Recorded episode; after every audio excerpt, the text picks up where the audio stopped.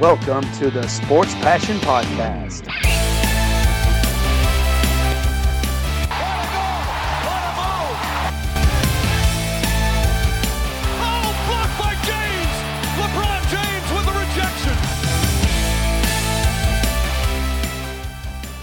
Your host, Lars Marendorf. Einen wunderschönen guten Abend und herzlich willkommen zum Sport Passion Podcast. Die NHL-Saison ist mittlerweile eine ganze Woche alt. Es bleiben noch 27 Wochen und ein bisschen Wechselgeld, sage ich mal, in der letzten Woche und dann stehen schon die Playoffs bevor. Ja, also es ist noch ganz, ganz viel Saison übrig, aber trotzdem kann man ja anhand der ersten Spiele schon ja, so ein paar Trends feststellen und auch eben ein paar Dinge für die Teams dort ablesen. Und darum soll es heute so ein bisschen gehen. Also ein paar Sachen, die mir aufgefallen sind. Dann geht es darum, es gab schon die ersten Sperren, kleinere Sperren, auch aus den Spielen heraus. Eine große Sperre, die nichts mit irgendwas auf dem Eis zu tun hatte. Und dann gibt es leider auch wieder ein paar Verletzungen zu vermelden. Und was das Ganze so zu bedeuten hat, wie ich auch die Sperren einordne und eben dann auch die Verletzungen das gibt es unter anderem heute auch. Ja, was gibt es sonst noch zu sagen? Wir fangen mal an mit den Dingen, die mir aufgefallen sind bisher. Es gab immer noch keinen Shutout. Das heißt, es ist noch kein Torhüter eine Partie lang ohne Gegentor geblieben. Das finde ich persönlich jetzt schon bemerkenswert nach einer Woche. Aber wie gesagt, ich habe letztes Mal so ein bisschen vermutet, dass es vielleicht daran liegen kann, dass die also zum einen, dass die Schiedsrichter vielleicht ein bisschen mehr pfeifen noch und dass die Abwehrspieler vielleicht noch nicht so eingespielt sind. Wobei meine Erfahrung sagt eigentlich meistens, dass es einfacher ist zu verteidigen als anzugreifen. Also wie gesagt, es überrascht mich schon so ein bisschen, dass wir in den ersten Spielen, die wir bisher hatten, noch keinen Shutout zu sehen bekommen haben. Was nicht heißen soll, dass wir keine schönen ja, Paraden hatten, aber eben ähm, trotzdem ist es so, dass wir da noch keinen Shutout hatten. Ja, dann schauen wir mal auf die anderen Dinge, die sonst noch zu sehen waren. Wir hatten drei Stars der Woche und die drei Stars, das waren drei Altstars und das waren Alex Ovechkin, Anze Kopitar und Steven Stamkos, die drei. Und ähm, ja, also das fand ich schon nicht schlecht, wenn man sagt, das ist ja eine Liga, die immer jünger wird. Dann muss man eben wirklich sagen, Hut ab, äh, dass die drei da entsprechend ja, dort noch mithalten konnten oder sehr gut mithalten, muss man ja sagen. Also Kopeta hatte einen Hattrick im ersten Spiel. Äh, Alex Ovechkin hatte zwei Tore, zwei Assists im ersten Spiel, dann noch ein Tor, auch ein weiteres Tor noch gemacht und äh, bei Steven Stamkos war es eben so, der hatte, muss ich mal sehen, äh, der hatte bei dem 7 zu 6 zwei Tore, meine ich. Und was hat er noch gehabt? Nee, sieben, genau, sieben Punkte in der gesamten Woche, also drei Tore, vier Assists, sieben Punkte.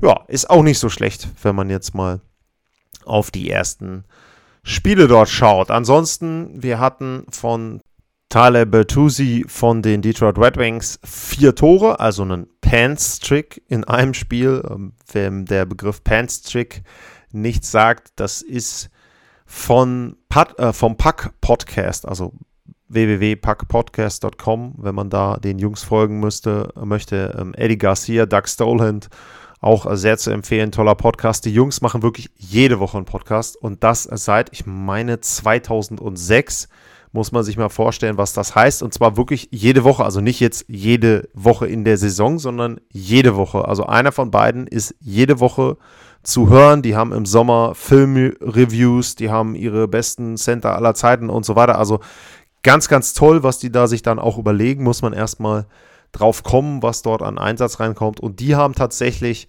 eine Story ja, Hattrick, da schmeißt man den Hut aufs Eis und ich meine, Doug hatte seinen Neffen mal mit und hat den dann gefragt, der war natürlich, sag ich mal, eher so im Kinderalter, was macht man denn bei vier Toren, beziehungsweise er hat gefragt und kam dann irgendwann auf die Idee, naja, dann schmeißt man halt die Hose aufs Eis, also da entstand der Pants-Trick. Hat sich, glaube ich, noch nicht ganz durchgesetzt in den USA, aber ja, denke ich schon mal ganz lustig zu hören. Es gab tatsächlich übrigens schon Fälle, um das noch abzurunden, wo wirklich eine Hose auf dem Eis war. Das war aber dann in den Fällen so, dass die Leute auch eine mit hatten und die mitgebracht haben im Rucksack oder wo auch immer. Ich glaube, das ist in den USA auch nicht so wirklich empfehlenswert, sich dann da einfach mal die Hose auszuziehen und aufs Eis zu hauen. Aber gut, lassen wir das Thema mal. Ähm, auf jeden Fall eine sehr, sehr gute Woche, beziehungsweise ein sehr, sehr gutes einzelnes erstes Spiel da von Tyler Bertuzzi. Muss man allerdings auch sagen, 6-7 verloren, zweimal drei Tore geführt. Das hatte ich im letzten Podcast schon erwähnt. Also so ein Spiel musst du normalerweise nach Hause bringen für die Red Wings. Red Wings, gutes Stichwort. Moritz Seider führt im Moment immer noch die Scoring-Liste bei den Rookies an. Zwei Spiele, drei Vorlagen bisher. Also da ein sehr, sehr guter Start für ihn.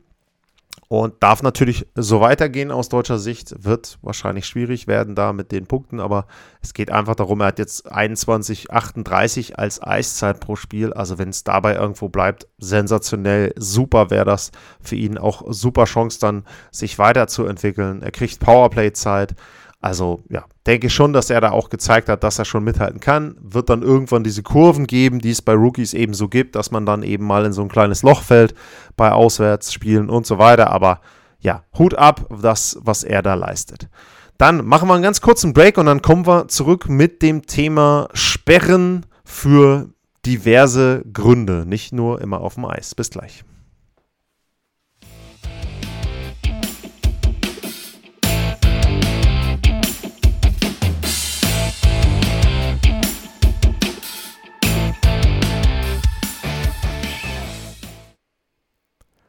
Zurück beim Sport Passion Podcast und jetzt schauen wir auf eine unerfreuliche Liste an Spielern, die es mittlerweile schon gibt in dieser Saison. Und da ist als allererstes Evander Kane zu nennen von den San Jose Sharks. Der hat jetzt eine Sperre bekommen über 21 Spiele. Das kostet ihn von seinen 7 Millionen Jahresgehalt knapp 1,7 Millionen. Und die 21 Spiele sind nicht für irgendwas, was er auf dem Eis gemacht hat. Also das hätte ja dann schon, keine Ahnung, mit dem Schläger um sich hauen sein müssen oder ich weiß nicht was. Ich glaube, Chris Simon dürfte da so irgendwo mal in den 21 Spielen gewesen sein. Ähm, ich glaube tatsächlich, Bertuzzi ist damals auch bei ungefähr 21 irgendwo rausgekommen, weiß ich gar nicht mehr. Aber auf jeden Fall, ähm, Evander Kane 21 Spiele gesperrt dafür, dass er mit einem gefälschten Impfzertifikat unterwegs war. Und das sieht man allgemein gar nicht gern in den USA und das sieht man dann natürlich bei der NHL auch nicht gern, wo man ja auch möglichst 100% der Spieler geimpft haben möchte und zwar richtig und nicht mit gefälschten Impfausweisen.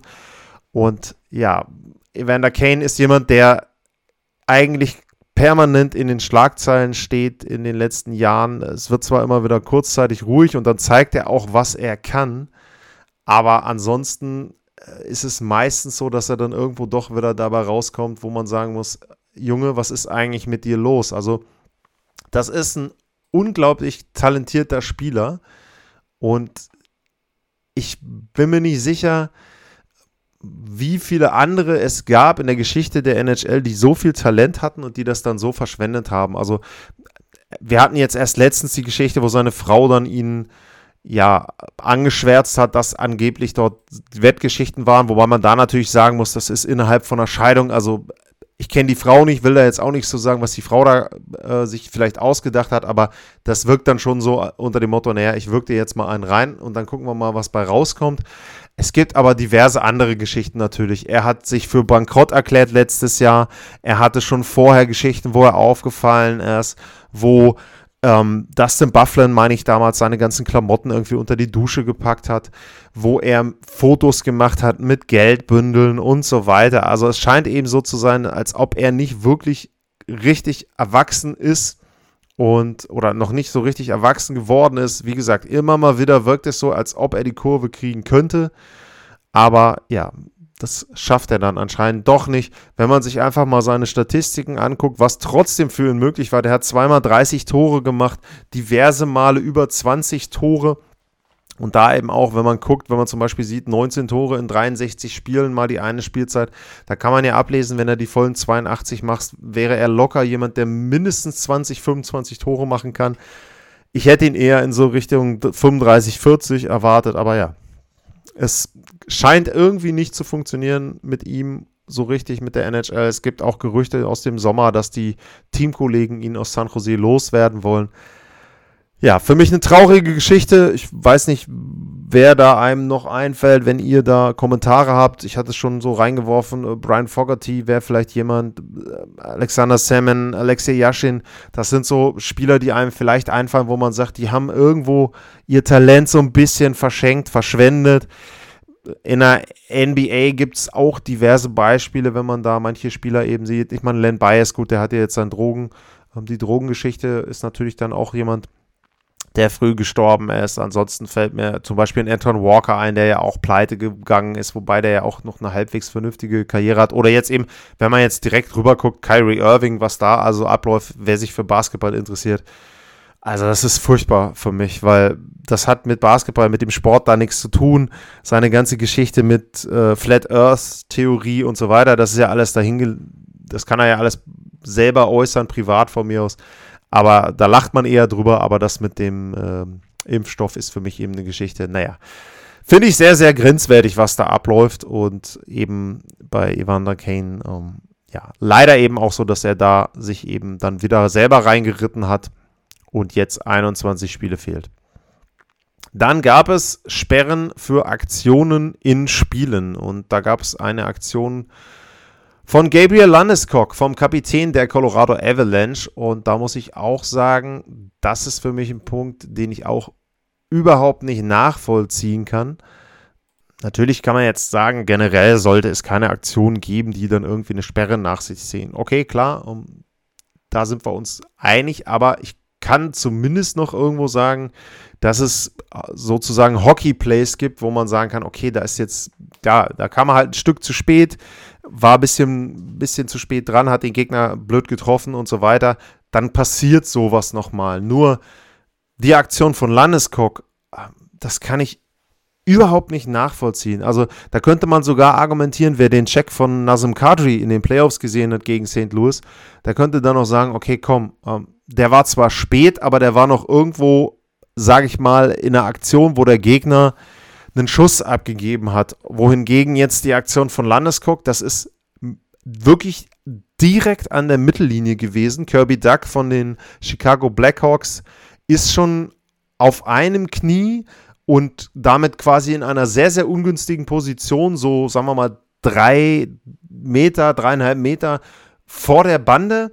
Und Landeskog checkt ihn dann eben und checkt ihn auch dann so, dass der ja, quasi mit dem Kopf voran dort in die Bande reinknallt. Sah sehr, sehr schlimm aus, fand ich. Gott sei Dank ist Kirby Duck anscheinend nicht so viel passiert, wenn überhaupt. Aber die Aktion ist halt einfach wirklich totaler Blödsinn, weil an der Stelle, wie gesagt, vom Eis, was für einen Effekt soll das haben? Du sendest auch keine Message irgendwie, finde ich, außer, äh, dass du eben dann gesperrt bist und als Kapitän, ich finde halt das Ganze auch ein schlechtes Beispiel. Und dann muss ich halt auch sagen, wenn man jetzt sieht, die Colorado Avalanche, die haben ja gesagt, sie wollen was lernen aus den letzten Playoffs, aus den Playoffs, äh, wo sie in der zweiten Runde immer auch rausgeflogen sind, die letzten Jahre. So, jetzt kann man ja da sagen, allen voran, Nazem Kadri muss da was lernen. Der darf nicht, sich nicht mehr diese Aussätze erlauben. Okay, gut. Ne, ist ja auch vollkommen in Ordnung. Das kann man ja auch so sehen. Aber das war nicht Kadri, das war Landeskog. Und dass der Kapitän dann im ersten Saisonspiel gleich wieder so eine Aktion hat, finde ich schon bedenklich. Also wenn ich da irgendwie verantwortlicher wäre bei der Colorado Avalanche, also ich meine, da würden schon, sage ich mal, die Wände wackeln, weil sowas geht für mich überhaupt gar nicht. Denn wie gesagt, du willst ja auch von deinen anderen Spielern vernünftige Leistung haben und nicht haben, dass du da dich selber rausnimmst. Und jetzt kommt noch ein Punkt dazu, den man noch erwähnen muss. Nathan McKinnon, der ist im Moment noch im Covid-19-Protokoll. Sieht wohl so aus, komme ich gleich dann im letzten Teil noch zu, sieht wohl so aus, dass er jetzt spielen kann wieder. Aber das weiß Glennis Cook ja auch. Das heißt, er weiß, wir sind heute schon ohne McKinnon. Wir sind wahrscheinlich das nächste Spiel auch noch ohne McKinnon. Und dann erlaube ich mir hier so eine Aktion Tja, und das hat Colorado dann auch gleich das nächste Spiel gekostet, unter anderem, denn sie haben dann gegen St. Louis die zweite Partie verloren. Und wie gesagt, kann ich überhaupt nicht nachvollziehen. So, wenn man jetzt dann die nächste Sperre sieht, da kann ich dann auch sagen, ist auch überflüssig, aber ist in dem Zusammenhang noch ein bisschen verständlicher. Die nächste Sperre, die geht dann an die Detroit Red Wings und die geht dann, muss ich jetzt mal gucken, an Dylan Larkin. So, und Dylan Larkin bekommt Einspielsperre und der hat ja, eine Aktion gehabt gegen Matthew Joseph, gegen den Spieler der Tampa Bay Lightning. Und da war es auch so, dass es einen Check gab gegen die Bande. Und jetzt muss man dazu sagen, dass Dylan Larkin letztes Jahr 44 Spiele gefehlt hat, weil er einen Cross-Check von Jamie Benn in den Nackenbereich bekommen hat. Und wenn man da natürlich weiß, dass der so eine Verletzung hat und der wird dann in einem Spiel direkt wieder im ersten Saisonspiel direkt wieder in die Bande gecheckt, so schräg, leicht von hinten, dann muss ich schon sagen, dann ist das für mich natürlich immer noch nicht gut, was er gemacht hat. Er ist im Prinzip einfach aufgestanden und hat Joseph eine geknallt mit dem Handschuh. Das geht nicht, keine Frage. Aber da kann ich noch sagen, das kann ich noch irgendwo zumindest nachvollziehen. Es ist nicht richtig, aber durch die ganze Aktion, durch den ganzen Ablauf zumindest noch irgendwo verständlich. So, natürlich hätte er dann Joseph sich, sich schnappen können, hätte sagen können, hier, pass mal auf, mein Junge, jetzt Handschuh aus, jetzt gibt's mal ein paar auf die Glocke und dann ist das Thema geklärt und das machst du nicht nochmal. Hat er nicht gemacht, Kurzschlussreaktion, aber für mich zumindest noch halbwegs verständlich. Ich finde beide Sperren übrigens in Ordnung, also ist ja auch oft so, dass sich das Department of Player Safety da in dem Sinne dann auch kritisiere, weil mir die Länge nicht passt von den Sperren und so weiter. Finde beide in Ordnung. Und zu Landeskog ist natürlich auch noch eins dazu zu sagen. Er hatte vorher auch schon Sperren und die Sperre hat er jetzt auch wieder auf seinem Konto. Das heißt also, wenn jetzt irgendwas passiert mit irgendeiner unglücklichen Aktion im Laufe der Saison oder auch in den Playoffs, hat er diesen Eintrag da in seinem Strafenregister. Und dann ist es schon so, dass das Department of Player Safety sagen kann, naja, also normalerweise für die Aktion, die du jetzt gebracht hast, würden wir dir ein Spiel geben zum Beispiel. Aber da du ja diesen Check hattest gegen Kirby Duck zu Saisonbeginn, kriegst du jetzt einfach zwei oder drei Spielersperre. Also das sind eben, wie gesagt, kann ich überhaupt nicht nachvollziehen und vollkommen überflüssig. Das andere eine überflüssige Kurzschlusshandlung von Larkin, aber eben dann entsprechend im ganzen Fluss, Spielfluss noch halbwegs verständlich. Das war der Strafenblock und dann kommen wir gleich zurück und müssen leider schon auf ein paar Verletzungen blicken, weil diverse Teams da Ausfälle haben. Bis gleich.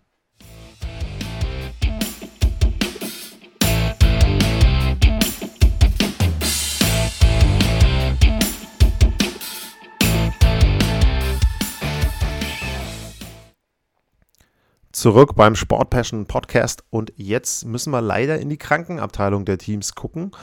Und da fangen wir mal an, ja im Prinzip von unten, nämlich mit den Washington Capitals, wenn man das Alphabet nimmt. Da fällt Niklas Backstrom weiterhin aus, aber ich hatte es ja erwähnt, Alex Ovechkin ist für die Capitals Gott sei Dank gesund. Und das ist für die schon sehr, sehr wichtig, weil man eben sagen muss, sie haben mittlerweile nicht mehr so viel Tiefe bei den Forwards. Und da ist es eben schon wichtig, dass Ovechkin da auch mit seinen Toren dann entsprechend auf dem Eis steht. Backstrom wäre natürlich nochmal eine Nummer besser. Der ist im Moment mit Hüftverletzungen als Week-to-Week -Week deklariert. Also das heißt, dass es mindestens eine Woche, wenn nicht sogar noch länger dauert, bis er überhaupt wieder eingreifen kann. Ähm, da gibt es ja immer diese Stati Day-to-Day. -Day. Das heißt also im Prinzip, dass er jetzt die nächsten oder innerhalb der nächsten Tage wieder gesund werden könnte. Bei Week to Week dauert es eigentlich in der Regel mindestens eine, wenn nicht sogar zwei Wochen, bis es er überhaupt in Frage käme. Kann auch länger dauern. Ne? Also ähm, ja, länger dauern heißt aber dann meistens, dann steht dann da indefinitely, also ist überhaupt nicht abzusehen, wann der wiederkommen kann. Das ist zum Beispiel der Fall bei Alex Tuck von den Vegas Golden Knights und da kommen wir zu einem Team, was ziemlich gebeutelt ist von Verletzungen, muss man da dann eben leider sagen. Ähm, Alex Zack hat eine Schulterverletzung, die hat er schon aus der Sommerpause und ja, fällt jetzt im Moment noch aus. Also das ist nicht so überraschend und neu. Aber Max Pacioretty fällt aus, der hat einen Schuss geblockt gegen Los Angeles und hat sich da wohl den Fuß gebrochen, Fuß angebrochen und der ist jetzt eben als Week-to-Week -Week deklariert. Also da geht man davon aus, dass der bis zu sechs Wochen ausfallen kann. Max Pacioretty also eben da schon mal eine große Lücke, äh, muss man sagen, also für die Vegas Golden Knights. Der hat letztes Jahr 24 Tore gemacht in 48 Spielen, in jedem zweiten Spiel da eben dann getroffen. Und es fällt auch aus Kapitän Mark Stone. Und da weiß man doch nicht so ganz, was er haben kann. Auch, ja, da sagt man eine Lower Body Injury. Also auch das für diejenigen, für die Zuhörer, die noch ein bisschen neu sind im Bereich NHL. Die NHL-Teams sind nicht ganz so auskunftsfreudig, was Verletzungen betrifft. Ähm, wenn man das unfreundlich ausdrücken möchte, veralbern sie die Fans da meiner Meinung nach. Denn es gibt eigentlich nur zwei Kategorien. Es gibt nämlich Lower Body Injury, also ja, im unteren Körperteilbereich eine Verletzung und Upper Body Injury im oberen Körperteilbereich. Upper Body Injury nur mal so als ja, kleine, kleine Anmerkung, wenn du jetzt halt siehst, zum Beispiel Kirby Duck, der knallt jetzt mit, mit dem Kopf gegen die Bande, so da weiß man natürlich, okay, wenn der jetzt verletzt ist, der hat halt eine Concussion, der hat in irgendeiner Form eine Gehirnerschütterung, irgendwie sowas. Ja, da wird dann von Upper Body Injury gesprochen. Eine Upper Body Injury ist aber auch, wenn sich einer einen Finger gebrochen hat, ist auch eine Upper Body Injury. Oder wenn einer am Arm irgendwas hat. Also das sind so, das verstehe ich halt nicht. Da gehört es für mich dazu, ein Service für die Fans, dass man da eben entsprechend zumindest grob sagt, was es für Verletzungen sind. Ähm, na gut, es ist halt diese Hockey-Culture, die ich auch nicht so ganz nachvollziehen kann. Gibt dann immer das Argument, der Gegner könnte ja wissen, was er denn für eine Verletzung hat und so weiter und so fort. Ja, dann muss ich halt dafür sorgen, dass die Schiedsrichter die dann eben vernünftig pfeifen und nicht, wenn einer eine Verletzung zum Beispiel am Finger hat, dass ihm da dauernd einer auf den, auf, mit dem Schläger auf den Finger haut, dann gibt es halt direkt rigorose Strafen im Spiel. Also, naja, gut. Aber das ist ein anderes Thema. Upper Body, Lower Body Injury. So bei Mark Stone heißt es Lower Body Injury, der ist halt auch verletzt. Der ist noch als Day-to-Day -Day markiert. Da ist aber nicht richtig feststellbar, was es jetzt bisher war. Also es kann auch sein, dass der auch längerfristig ausfällt. Und wenn man dann eben guckt, ich hatte gesagt, 24 Tore bei Pacioretty, 21 Tore waren es bei Mark Stone. Und dann ist das schon ein ziemlicher Brocken an Offensive, der da rausfällt bei den Vegas Golden Knights. Alex Tuck noch mit dazu. Also das wäre schon eine super Reihe, wenn die drei jetzt theoretisch zusammenspielen würden, die dann da eben ausfällt. Ja, das tut schon weh für Vegas. Also da eben jetzt entsprechend, vielleicht dann für die Oilers, die gut gestartet sind, eine Chance, da so ein bisschen in der Pacific Division Boden gut zu machen. Für Vegas ja, manchmal sind so Verletzungen gar nicht so schlecht, wenn sie zu so einem Zeitpunkt kommen, dass die Spieler dann eben sich dann während der Saison wieder reinspielen können. Das wäre eben dann die Chance, die sie da noch haben. Ja, ansonsten, wen gibt es noch? Nikita Kucherov taucht wieder auf, auf verletzten Listen und es ist wieder so, dass er wahrscheinlich länger ausfällt. So sind zumindest die Aussagen. Also John Cooper, der Coach der Tampa Bay Lightning, hat gesagt, es ist definitiv nicht ein Day-to-Day-Status. Und es kann sein, dass er nochmal wieder eine Operation braucht und dass er wieder eine Hüftverletzung hat. Angeblich nicht die Hüfte, die er sich letztes Jahr hat operieren lassen, also in der letzten Off-Season, wo es ja dann, ich habe es in der Vorschau erwähnt, so ein paar Diskussionen zu gab. Und es scheint eben jetzt so zu sein, dass er da wieder verletzt ist. Und man muss eben dann sagen, das wäre natürlich dann in diesem Jahr ein größeres Problem für die Tampa Bay Lightning, weil sie eben jetzt im Sommer schon Spieler abgegeben haben. Also letztes Jahr war es ja dann so, dadurch, dass Kutschrow direkt auf der Verletztenliste stand, hatten sie das Gehalt und konnten mit dem Gehalt ein paar Spieler halten. Jetzt ist es so, er stand ja nicht auf der verletzten Liste und sie mussten eben dann entsprechend Spieler abgeben.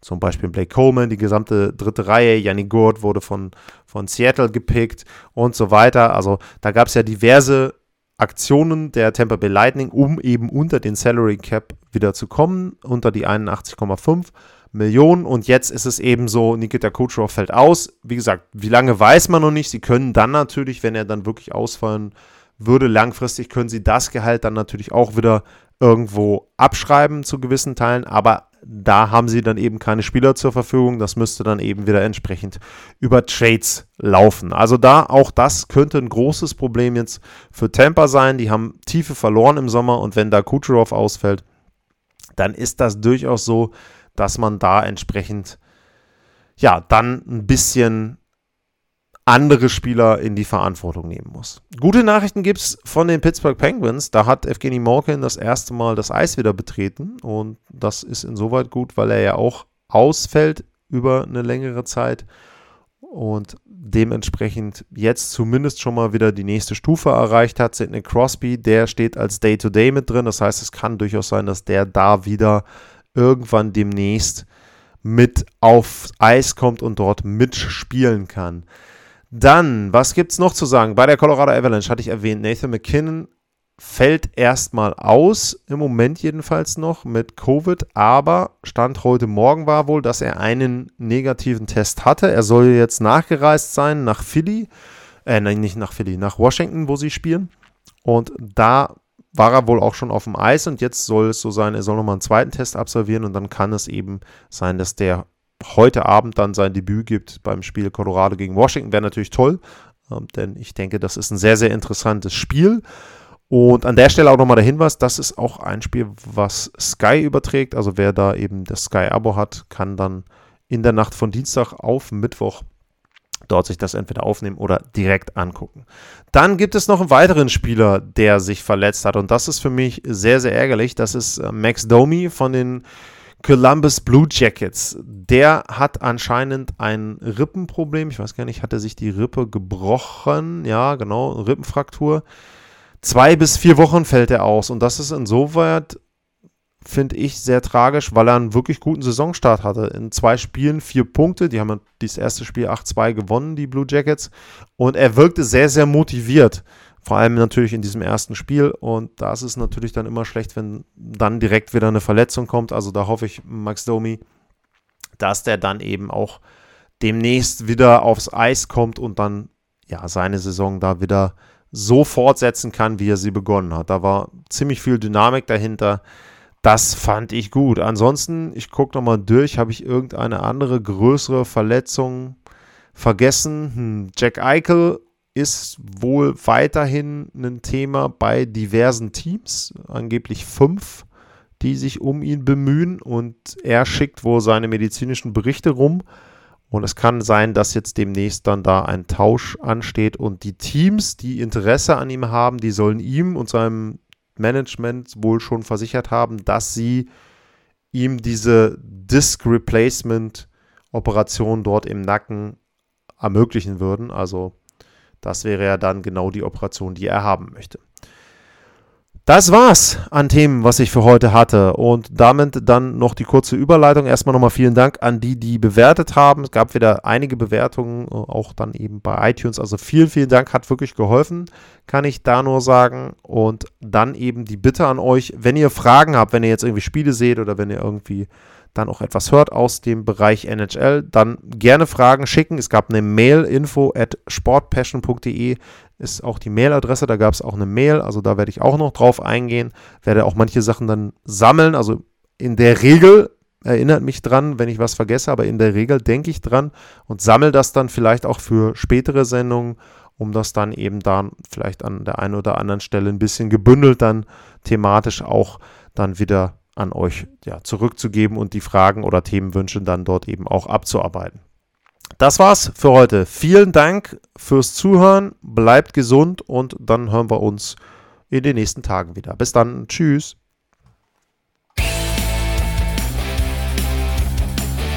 Sportliche Grüße. Das war's, euer Lars.